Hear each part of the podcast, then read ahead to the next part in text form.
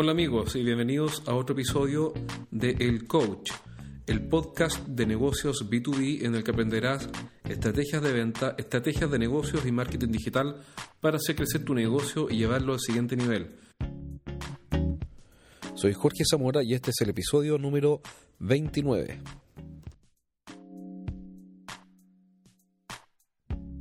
En el capítulo de hoy vamos a ver LinkedIn en profundidad. Exprimiendolinkedin.com es el sitio web de Pedro de Vicente. Pedro de Vicente es fundador de exprimiendolinkedin.com, el primer sitio web 100% dedicado a desarrollar al máximo el conocimiento de esta importante red social. Y Exprimiendo LinkedIn es una compañía especialista en la implementación de estrategias para generar negocios a través de LinkedIn. Pedro es profesor del IS Business School de la Universidad de Navarra, es profesor asociado del IE Business School y las dos están consideradas dentro de las 10 mejores escuelas de negocios del mundo según el ranking anual de la Financial Times. En el capítulo de hoy vamos a entrar en la estrategia y en la táctica de la publicidad y la generación de contactos usando LinkedIn para empresas y negocios B2B.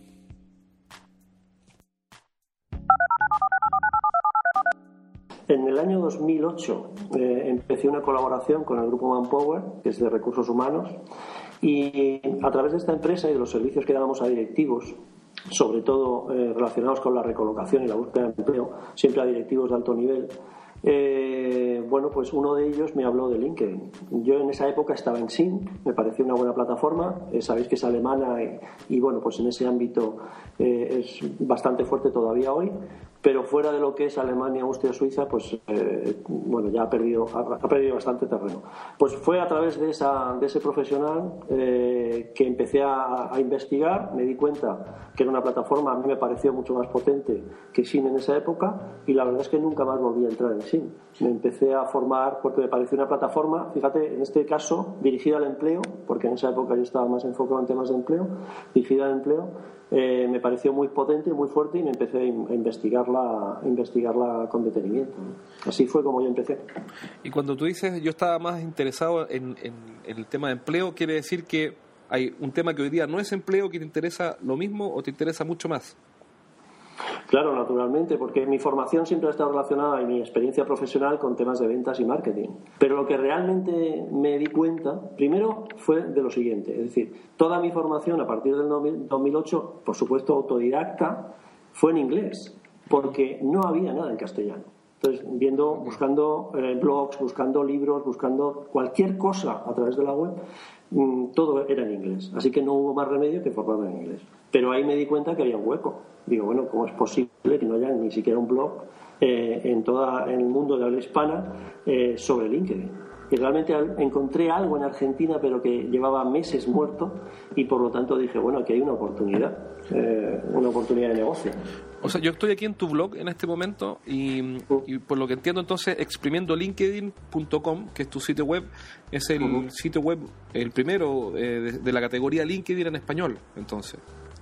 Sí, sí, en España si pones LinkedIn simplemente en Google aparece después de todos los portales de LinkedIn, o sea, aparece linkedin.es.linkedin.com, aparece los perfiles de Twitter, me parece, aparece la Wikipedia en relación con LinkedIn y luego aparece mi blog. Estoy, me parece, el quinto, el sexto.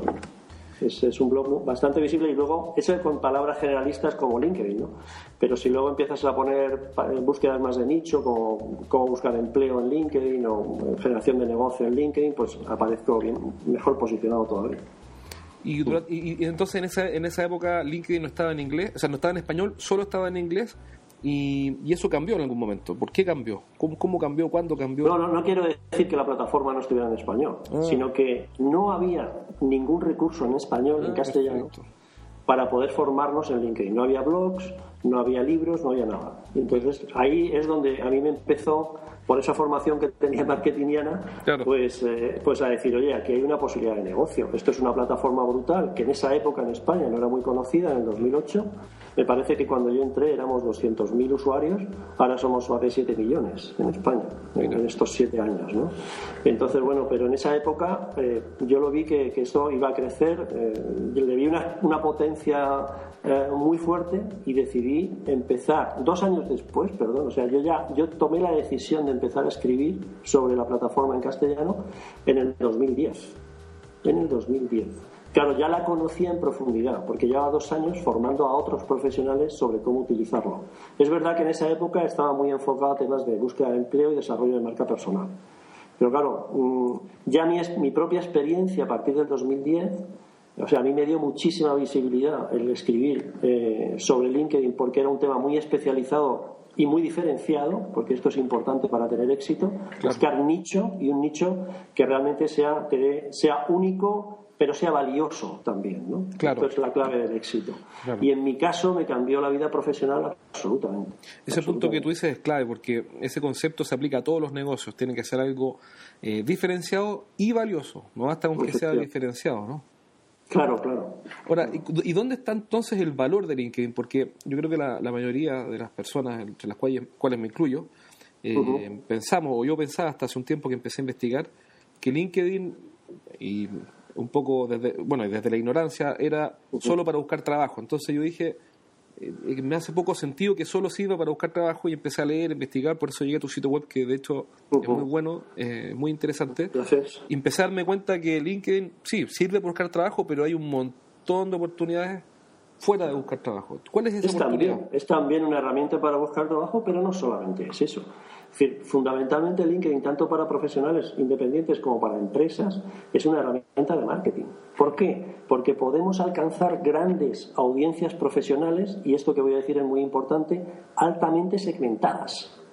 y situar el mensaje de la marca solo ante ese segmento que te interesa. ¿Y puedes desarrollar un poco más ese día? ¿A qué te refieres con altamente segmentadas? Por ejemplo. Claro, por ejemplo, nosotros gestionamos proyectos, gestionamos marcas y, eh, eh, en la plataforma con dos objetivos. Posicionamiento en la mente de su target, de su, de su mercado potencial, y por otro lado, generación de negocio.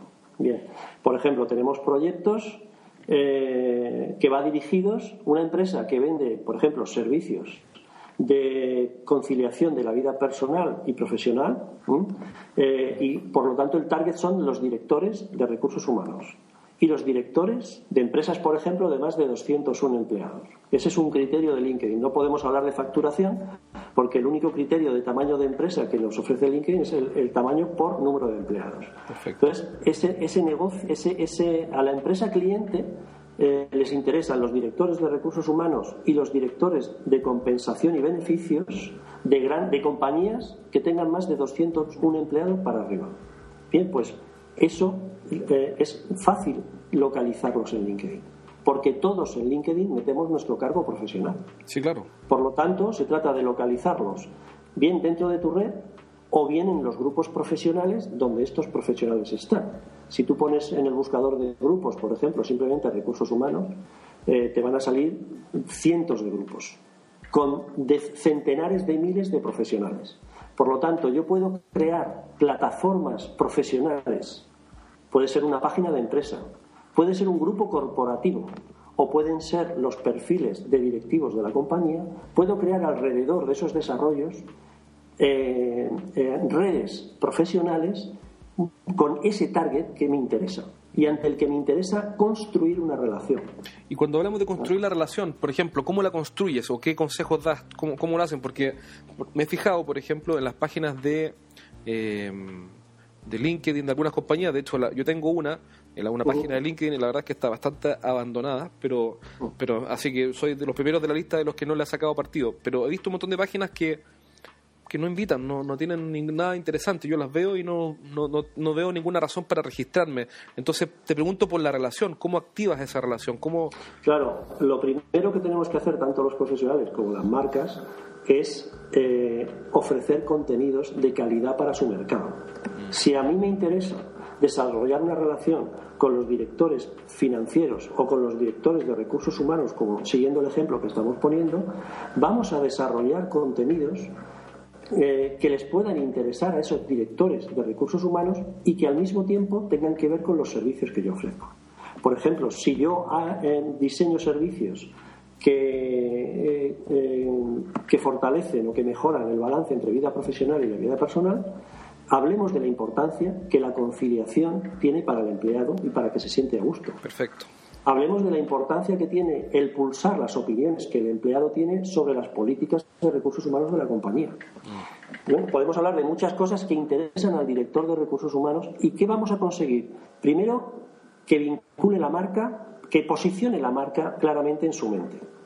Pero además es un contenido que estamos compartiendo solamente con los profesionales que nos interesa. Yo no voy a invitar ni voy a, promocionar mi página de empresa ante directores de marketing, porque a mí lo que me interesa en este caso son directores de recursos humanos. Entonces, las, las redes de contacto o de seguidores que, conseguimos eh, que, que, creamos alrededor de esos desarrollos que podemos eh, que cada empresa o cada particular puede tener eh, lo vamos a hacer con el target de interés, porque si no vamos a aburrir. Si yo acepto a todo el mundo, y esto puede ser un error común que hacemos, que cometemos muchos, si yo acepto a cualquier directivo en mi red, eh, normalmente es un error porque si voy a utilizarlo como herramienta de marketing, si voy a utilizarlo para vincular y para posicionar mi marca y para aportar valor a mi mercado, eh, solamente voy a, voy a saber satisfacer al target que realmente me interesa. Al resto no lo voy a, no lo voy a poder satisfacer con ese contenido. Lo voy a aburrir. no sé si me he explicado. Sí, sí, te explica perfecto. y bueno, varias cosas. Primero, eh, el, crear valor entregando contenidos útiles y valiosos para una audiencia, eh, sigue siendo una vez más una receta infalible. Eh, es infalible, pero es complicada también a veces. Imagínate, nosotros trabajamos para muchos sectores, entre ellos el sector seguros. ¿Qué de, interesante puedes escribir sobre los seguros? Mm. No es fácil a veces, ¿eh? No es fácil. O tenemos sectores, tenemos proyectos que van dirigidos a directores financieros bueno, ahí puede haber más. Al final lo que necesitas es que la empresa, los, los expertos que normalmente están dentro de la compañía, se impliquen en el proyecto. Sí. Ahora, hay una, una idea que, más que una recomendación, es una idea que, he visto que funciona muy bien para generar contenido útil, valioso, interesante eh, y que realmente consuman los clientes. Y es una idea para, para generar contenido, que es extremadamente simple y consiste en lo siguiente. Eh, uno se junta con el equipo de ventas, por ejemplo, de la compañía de seguros o del, o, del cliente que, con el que está trabajando haciendo este trabajo editorial, porque propiamente es un trabajo editorial. Sí, efectivamente. Y haces una lista de las 50 preguntas más recurrentes que han hecho los clientes en la última semana o en las últimas dos semanas. y, el trabajo consiste ahora en responderlas en extenso, una por una. Y como, es una buena idea. Y es una receta infalible, la verdad es que es súper simple. Y entonces, ¿qué pasa? Que empiezan a repetir, las preguntas tienden a repetirse porque los seres humanos tendemos a parecernos en el promedio y, por ejemplo, si contratamos un seguro y tenemos temor de que la cláusula tanto invalide la póliza, bueno, esa pregunta va a tender a repetirse más o menos conscientemente o más o menos eh, evidentemente Perfecto. Así que hay, una idea solamente para, para, apostar. Pero muchas veces, claro, ten en cuenta que cuando hablamos de, LinkedIn estamos hablando de un entorno B2B. Mm. Empresas que venden a empresas, no tanto en, no, no, nos, no, nos, estamos dirigiendo, no son proyectos dirigidos al consumidor final.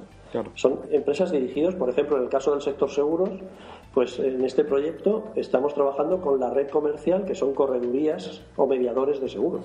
Que Entonces al final dices, por ejemplo, el corredor de seguros es una pyme realmente. ¿Qué le interesa a una pyme? Entonces, hay que pensar no solamente lo que la empresa quiere contar, sino lo que le puede interesar a ese mercado que tú quieres seducir. Es un punto importante, o sea, tú has dicho un montón de cosas importantes en esta conversación, y uno, uno de esos puntos es que LinkedIn está dirigido a B2B, o sea, o B2B, o empresas que venden productos y servicios industriales.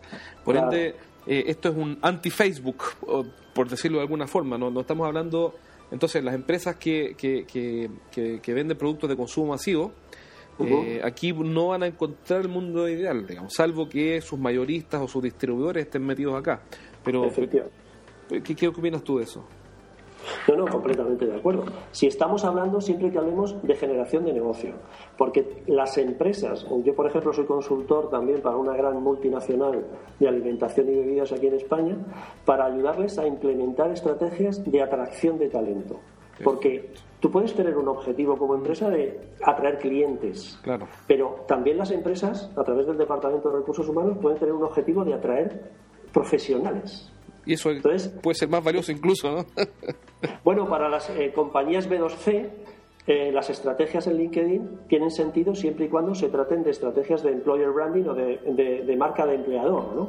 Vender mi compañía como el lugar ideal para trabajar en ella y para, para que eh, sea el propio profesional que me interesa quien llame a mi puerta. Son, son eh, estrategias de atracción de talento.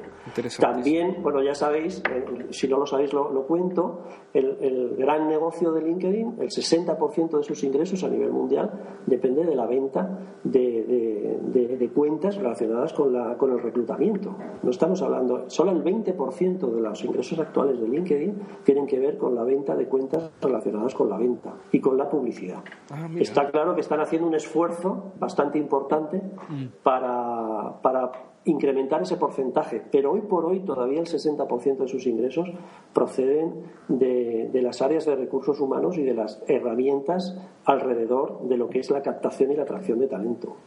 Mm, interesantísimo, no, no, no, no lo había visto así, no lo entendía así, no, no sabía, porque uno, yo por lo menos tiendo a pensar que el foco es captar nuevos clientes y, y, no, también puede ser captar nuevos talentos. Mm. Que, puede ser no, no, claro, efectivamente. Lo que pasa es que mi, mi, compañía, Exprimiendo LinkedIn, sí que estamos en un 90% focalizados en, el, en la generación de negocio para empresas, sean multinacionales, sean medianas o sean pequeñas. Sobre todo, además, eh, porque nosotros somos pequeños, eh, estamos trabajando para medianas y pequeñas empresas. Perfecto. Fundamentalmente.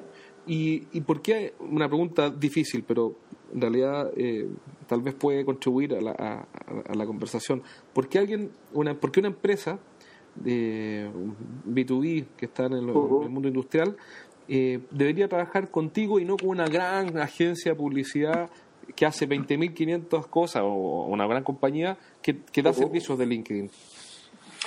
Bueno, aquí en España eh, realmente no existe eso, no existe. No sé si eh, quizá en Chile pueda existir alguna agencia que se dedique a eso. Ten en cuenta que las agencias de publicidad, al menos aquí, eh, están más focalizadas en el B2C. Sí y, en la publicidad. Mientras eh, que LinkedIn, como hemos dicho, es, eh, eh, va más enfocado al B2B y por lo tanto se encuentran un poco fuera de juego, ¿no? Se encuentran enfocados fuera de juego. Incluso la publicidad, en alguna ocasión han llamado a mi puerta alguna agencia a decir, oye, ¿podría vender Rolex o Ferraris en LinkedIn? Es decir, hombre, esto realmente lo que funciona bien no es vender productos al directivo, aunque el directivo, el consejero delegado, el presidente, el vicepresidente de una compañía puede ser tu target. Pero ¿sabes qué pasa? Que cuando entras a LinkedIn e intentando venderle a la persona física, normalmente no funciona. Lo que funciona bien es cuando llegas al mismo, al mismo profesional, pero el que paga la factura es la empresa.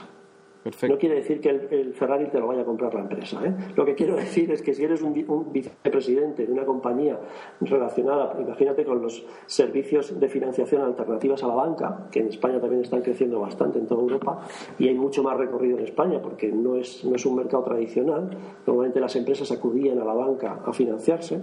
Después de la crisis, pues ese, el negocio de la financiación alternativa a la banca ha crecido mucho. Pues, por ejemplo, si eres el vicepresidente de una de esas compañías, tienes sentido que le ofrezcas un servicio que sea para la compañía y para el desarrollo de su negocio pero no algo que él podría estar interesado en otro ámbito, pero no en LinkedIn no, no funciona. No sé si me, si me estoy explicando. Sí, sí. Ahora, una pregunta en esa línea, si pudiéramos sintetizar el error más común que tú ves en las campañas de publicidad que hacen las, las empresas a través de LinkedIn. ¿Cuál es el error más común? Bueno, en las campañas de publicidad realmente, eh, eh, si las empresas, eh, es que hay dos tipos de publicidad. La publicidad que puede hacer la propia compañía a través de la plataforma, es la compañía, puede haber una publicidad CPM, o sea, dirigida a branding, coste por mil, CPM significa coste por mil, dirigido más a branding y comunicación, y una publicidad CPC, coste por clic, más dirigida a conversión. Pues bueno, muchas veces las compañías Luego hay, ese es un primer tipo de publicidad que, insisto, es el la propia empresa lo puede hacer directamente sin contar con nadie. Sin embargo, hay una publicidad eh, que tienes que contar con LinkedIn o con el exclusivista, la agencia de publicidad que LinkedIn haya, diseñado, haya seleccionado en cada país eh, para hacerla. Mm. esta segunda publicidad es mucho más efectiva ¿Por qué? También es mucho más cara. Es mucho más efectiva porque mientras que la publicidad que puede hacer la propia empresa contamos que entre 6 y 8 criterios de segmentación, la publicidad que hacemos a través de LinkedIn, al cual tú le darías, le darías el target que te interesa y ellos harían la selección de, directivos a quien le iba a llegar esa publicidad, cuentan como cerca de 100 criterios diferentes de segmentación. Entonces, claro, esa publicidad es mucho más efectiva. Porque tú imagínate que quieres, incluso simplemente vas a hacer un congreso dirigido a directores de marketing en Santiago de Chile para noviembre del año que viene. Tú puedes contratar una publicidad para que aparezca ese banner única y exclusivamente en los perfiles de los directores de marketing y comunicación, incluso del tamaño de empresas y de los sectores que te interesan. Eso es muy potente, muy potente. Realmente la publicidad en LinkedIn, cuando va bien enfocada y, se invierte de forma, o sea, si haces una única campaña al año, pues es lo, de siempre, no hay una estrategia, digámoslo así, ¿no? Pero si hay una estrategia bien definida a lo largo de todo el año, puede ser bastante, bastante interesante. Tanto para vender producto como el primer paso. No se puede empezar por vender producto, sino por crear comunidad. Claro.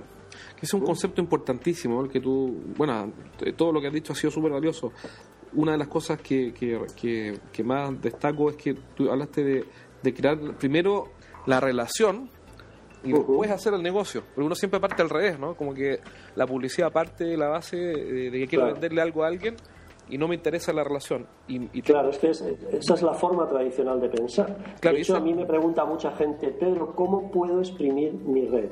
¿Cómo le puedo sacar partido? Y yo le digo, pues mira, cambia la pregunta, hazla al revés. ¿Qué puedes aportar a tu red para construir relación? ¿Cómo tu red te puede exprimir a ti? claro, y no, ¿cómo antes de pedir tenemos que dar? Es que esto es una red de networking también. Es una red de gestión y hay que saber gestionar el contacto. Si tú eh, lo primero que haces a alguien que has invitado es mandarle un correo tratándole de vender algo, pues obviamente va a ser mucho menos efectivo y vas a tener un índice de respuesta mucho más bajo que, por ejemplo, les das las gracias por la invitación y le adjuntas un documento que sea un análisis del mercado de ese sector o de ese, donde está ese profesional de forma gratuita. Porque esos análisis están ahí, están a través, si sabes buscar en Google, los vas a encontrar. ¿Sabes? Decir, oye, te adjunto, gracias por aceptar mi invitación, te adjunto el último análisis sobre el sector seguros en España del año, del año pasado. Claro. ¿Vale? Eh, bueno, esos están ahí, pero bueno, tú estás haciendo el esfuerzo de, de, ponérselo en su buzón. ¿Vale? O, o de simplemente darle un enlace para que al clicar se lo pueda descargar de forma gratuita. Se lo pones fácil y eso también tiene un valor. Entonces, ¿cómo construimos la relación? ¿Cómo, es verdad, una cosa que tú has dicho que me, me ha parecido muy importante es que las marcas son los nuevos editores. Es que es así. Es que las marcas necesitan la inversión, además, en producción de contenido por las marcas esto fue un dato que apareció en el Festival El Sol de Comunicación eh, en mayo pasado, que se hizo aquí en Bilbao. Eh, era brutal, no sé si era un 200%, un 300%. Se había multiplicado una cantidad importante la inversión en generación de contenido, de contenido digital. Y contenido no tiene por qué solo ser un, post, no tiene por qué solo ser un podcast, no solo tiene que ser un vídeo, puede ser patrocinar también un congreso, organizar una formación para tus clientes, o sea, puede ser muchísimas cosas. Pueden ser muchísimas cosas. Y hay que pensar en esos formatos. Por ejemplo, cuando no tengo nada nuevo que decir, porque no tengo un servicio diferenciado, a lo mejor me puedo diferenciar por los formatos que utilizo. Esto hay que pensarlo también. Voy a contar lo que cuenta todo el mundo, pero por lo menos varía la forma de contarlo. Haz un pequeño vídeo, mete el podcast, que cada vez está más de moda, haz formación, una webinar para tus clientes, pon a tu disposición al director eh, de asesoría jurídica, por ejemplo, para que las pymes clientes tuyos sepan cómo los cambios en la, los cambios en la legislación van a afectar a su negocio. No sé, este tipo de ideas creativas, hay que invertir un poco más en creatividad eh, eh, y, desarrollar, ¿no? desarrollar ese plan editorial desde principios de año, porque si vamos improvisando, mal asunto. Claro, de, hecho, el, estoy, estoy, de acuerdo. Hay un, hay un estudio que publicó Google con CEP, que es un centro de investigación. te, lo puedo mandar, lo tengo en PDF y yo creo que podría tal vez servirte eh, para algún propósito. Y este estudio muestra que eh, ellos investigaron a 1.900 compradores de productos y servicios B2B. Y lo que detectaron es que cuando el comprador eh, contacta al vendedor, ya viene con la decisión tomada entre un 57 a un 70%.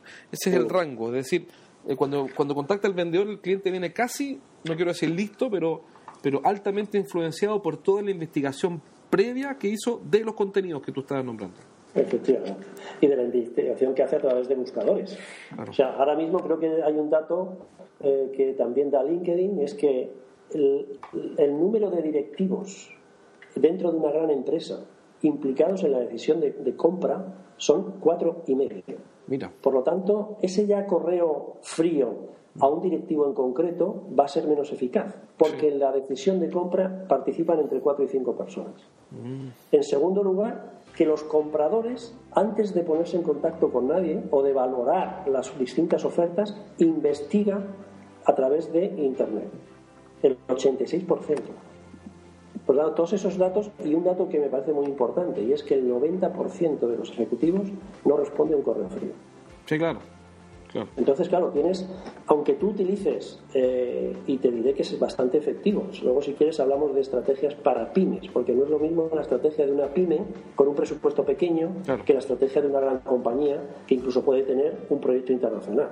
Los desarrollos no tienen nada que ver, las herramientas que voy a utilizar de LinkedIn no tienen nada que ver, como los presupuestos no tienen nada que ver, lo que puedo hacer tampoco.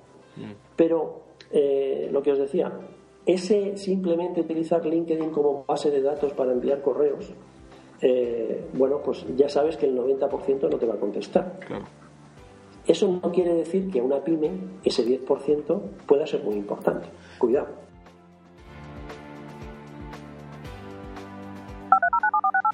Los gerentes de empresas B2B visitan estrategiasdeventa.com y sacan ideas prácticas para llevar su negocio al siguiente nivel. Estrategias y tácticas de venta, marketing industrial, productividad gerencial y mucho más.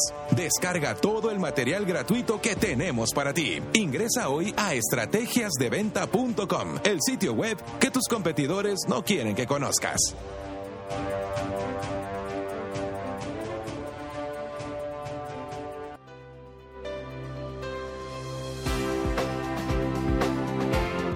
Sí, sin duda.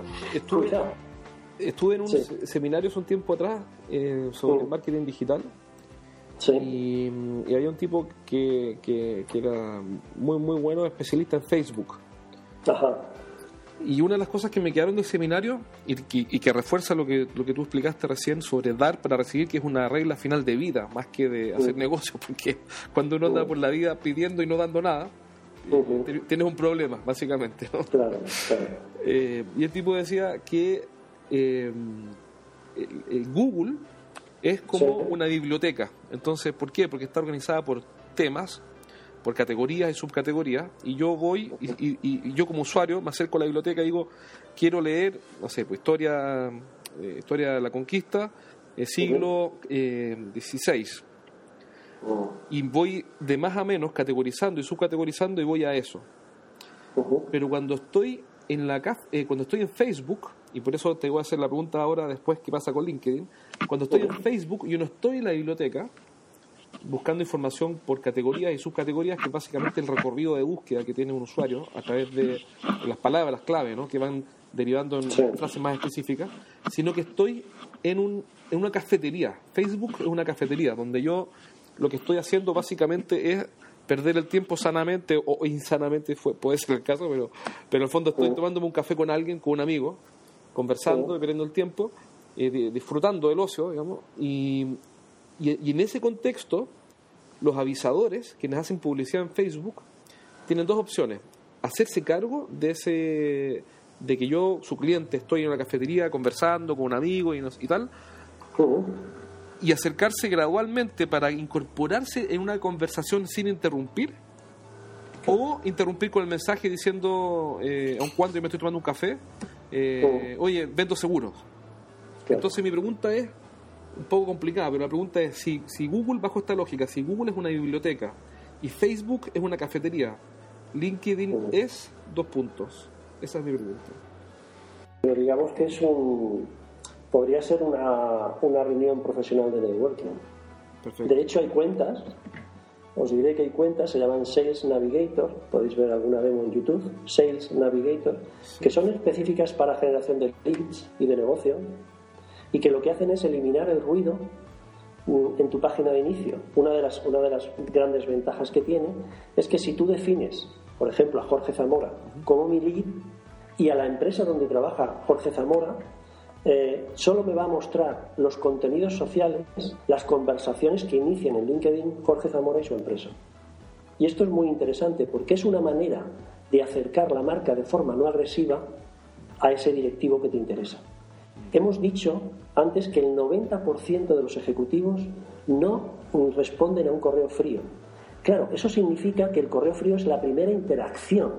Pero ¿qué ocurre si a través de este tipo de cuentas tú vas fomentando la relación porque vas participando en esas conversaciones que ellos mismos inician o en contenidos que ellos mismos comparten, en actualizaciones que ellos comparten, vas situando tu opinión y tu marca cerca de ellos. A lo mejor hay que hacer un trabajo previo en ese sentido para después poder enviar ese correo, porque al final el correo es, es una herramienta muy valiosa para la generación de negocio si lo sabes construir. Perfecto. Mira, la respuesta que tú das sobre que LinkedIn es una ronda de negocio a mí me parece que está perfecto.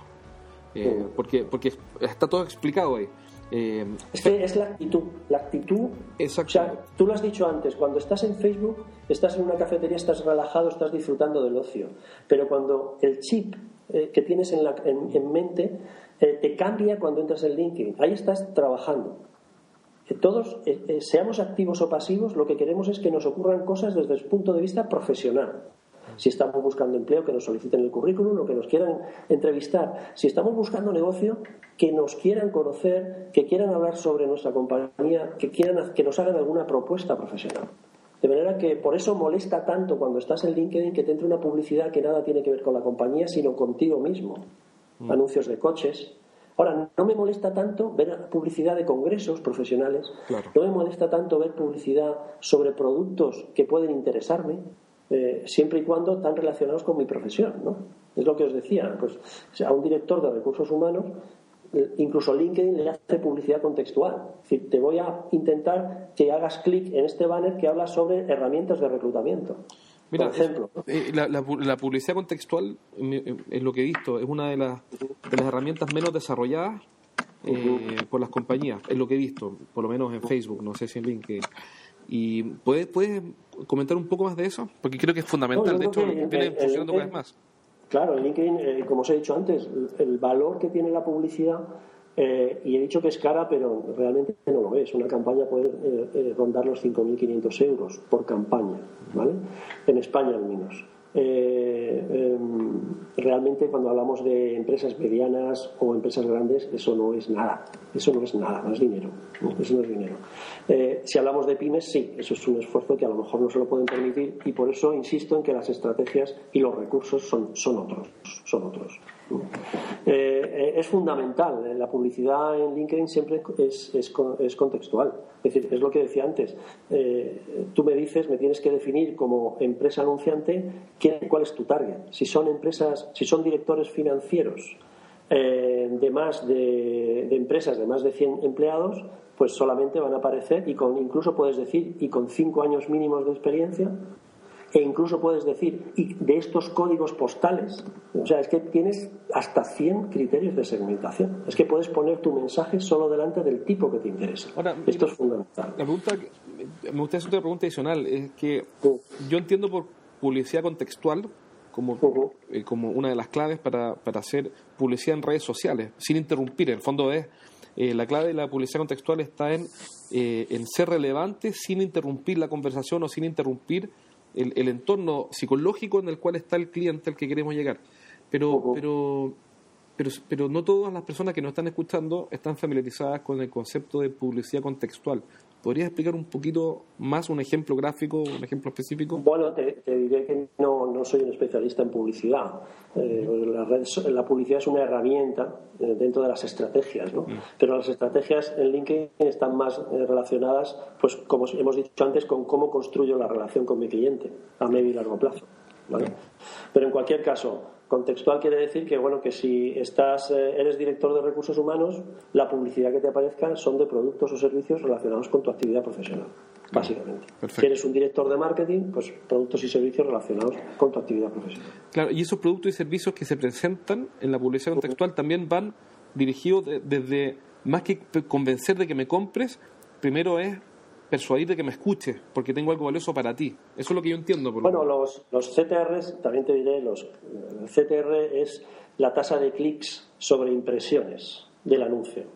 Los CTRs son bajos también en LinkedIn. ¿eh? Es decir, en general, ahora mismo no te puedo dar una cantidad porque depende del formato y del objetivo de la publicidad, pero cuando lo que no podemos es pedirle a, la publicidad que es más mm, branding y comunicación, no le podemos pedir ventas. Sin duda. Entonces, dentro de esa construcción de la marca en la mente del, del, cliente objetivo, bueno, eh, la publicidad es una herramienta más, pero no es ni siquiera la principal. No es ni siquiera la principal. Una pregunta antes de ir a la, a la pausa. Eh, en alguna parte leí que el éxito de LinkedIn, esta es una opinión, quiero saber qué opinas tú, el éxito de LinkedIn está dado por la posibilidad de pasar de la relación online con un contacto a la relación offline. Completamente de acuerdo. Yo creo que si nos quedamos, tú ten en cuenta que en el, en el entorno B2B la venta no es impulsiva, es una venta consultiva, es una venta compleja. Lo que podemos hacer es, ¿cómo generamos negocio para las compañías? Abriendo las puertas de los, de los despachos de los decisores. Es decir, creando la posibilidad de que tengan una reunión con ellos para que sea después el comercial o el experto quien sepa vender ese producto. Eh, cuando hablamos de generación de negocio, estamos hablando de generar oportunidades de negocio, generar leads. ¿no? Eh, entonces, en LinkedIn no podemos, nunca vamos a hacer una venta online, a no ser que se trate de un servicio eh, por ejemplo, tenemos un proyecto dirigidos al sector farmacéutico aquí en España, donde lo que venden son es un equipo de profesionales, médicos además, especialistas en traducción. Entonces, claro, es un, es un producto de alto valor añadido porque son profesionales en ejercicio y además eh, son traductores reconocidos. Entonces, ese servicio, por ejemplo, os diré que se generaron entre, entre eh, febrero y junio de este año han firmado 13 contratos y no han tenido ni una sola reunión. 13 mm. contratos con laboratorios farmacéuticos aquí en España. ¿Por qué pasa? Bueno, es un producto lo suficientemente sencillo eh, que no afecta a un valor, que no afecta a ningún proceso crítico de negocio y que se puede contratar de esa forma. Ellos han dado sus referencias, ellos han pasado sus tarifas, todo, todo, eh, todo online. ¿eh? Mm. Y han firmado 13 contratos y han sacado un ROI, o sea, una rentabilidad bastante importante. Estamos muy contentos con el, con el proyecto que les hemos desarrollado. En este caso es una pyme, Es una pyme. Ahora, en general, eh, las ventas son más complejas, las ventas B2B son más complejas, los montos son a, eso voy. En B2B es una venta consultiva, por lo tanto es una venta compleja y que lo que hacemos es abrir la puerta del decisor, del profesional implicado en, la compra, en el proceso de compra, para que tengan una reunión en la compañía. Excelente. Buenísimo, buenísimo Pedro. Pero un consejo que nosotros, para terminar, eh, si te parece, un consejo que damos siempre a las compañías es cuando el contacto facilita sus datos profesionales, correo electrónico y teléfono, o, o uno de los dos, nunca enviéis información al contacto. Utilizar esos datos, ese correo, para tratar de cerrar una reunión desvirtualizar la relación es fundamental. ¿Cómo así, por ejemplo? Clave del éxito. ¿Podría dar un ejemplo de eso? Para tener una idea más, más clara. no usar los datos de contacto para mandar correo no solicitado, por ejemplo. Claro. No, no, me refiero que imagínate que hacemos una campaña eh, push dirigido a una serie de profesionales eh, y parte de la campaña es una respuesta, o rellenan un formulario, o nos dicen, oye, me interesa hablar con vosotros, me interesa lo que me cuentas, me interesa tener, eh, hablar con vosotros, mándame más información a este correo. Bien, mi consejo es no mandes la información. Mm. Primero trata de cerrar la reunión. Puedes decir que vosotros hacemos trajes a medida, que esto no es café para todos, que esto es una venta compleja, que necesitamos conocer mejor tus necesidades, entender tus, tus objetivos, para tratar de cerrar esa reunión. Si no hay manera, si el directivo insiste, bueno, pues en última instancia mandas, mandas esa información. Entiendo. Pero por lo menos creo que es obligación de la compañía vendedora tratar de desvirtualizar ese lead lo antes posible. Perfecto. Como hemos dicho, eh, que nos ponernos cara, ¿no? Ponernos cara, estrecharnos la mano y tomarnos un café. Perfecto. Eh, ahí estás pasando, estás propiciando que pasemos a offline, es decir, a un negocio real, ya no una página web, sino que nos conozcamos. Claro, tiene razón, porque si el tipo, si el cliente no está dispuesto a, por ejemplo, a, recibirnos 15 minutos, no va a comprar un servicio de ingeniería de 200 mil dólares, ni un generador, ni una máquina productiva de 500 mil dólares. Porque ni siquiera está dispuesto a asumir el costo de conversar un minuto. Efectivamente. Entonces, bueno, sí que es verdad que hay muchos profesionales que te dicen, bueno, mira, mándame antes la información para comentarla dentro de la compañía y nos ponemos en contacto para que luego nos hagáis una presentación. Y eso ocurre. Entonces, hay que tratar que el primer contacto no sea el envío de la información, sino, como hemos dicho, cerrar la reunión, pero no siempre se puede. Eso, realmente, mi, mi papel en todo el proceso de venta es el más sencillo. Mi papel es el generar el lead. Y eso es lo más sencillo. Lo difícil es la persona que gestiona comercialmente el lead, cómo consigue dar esos pequeños pasos hasta llegar a la venta. Eso es lo difícil. Y eso no lo hacemos nosotros, eso obviamente tiene que ser la empresa y los expertos en el producto quien lo, quien lo sepan hacer.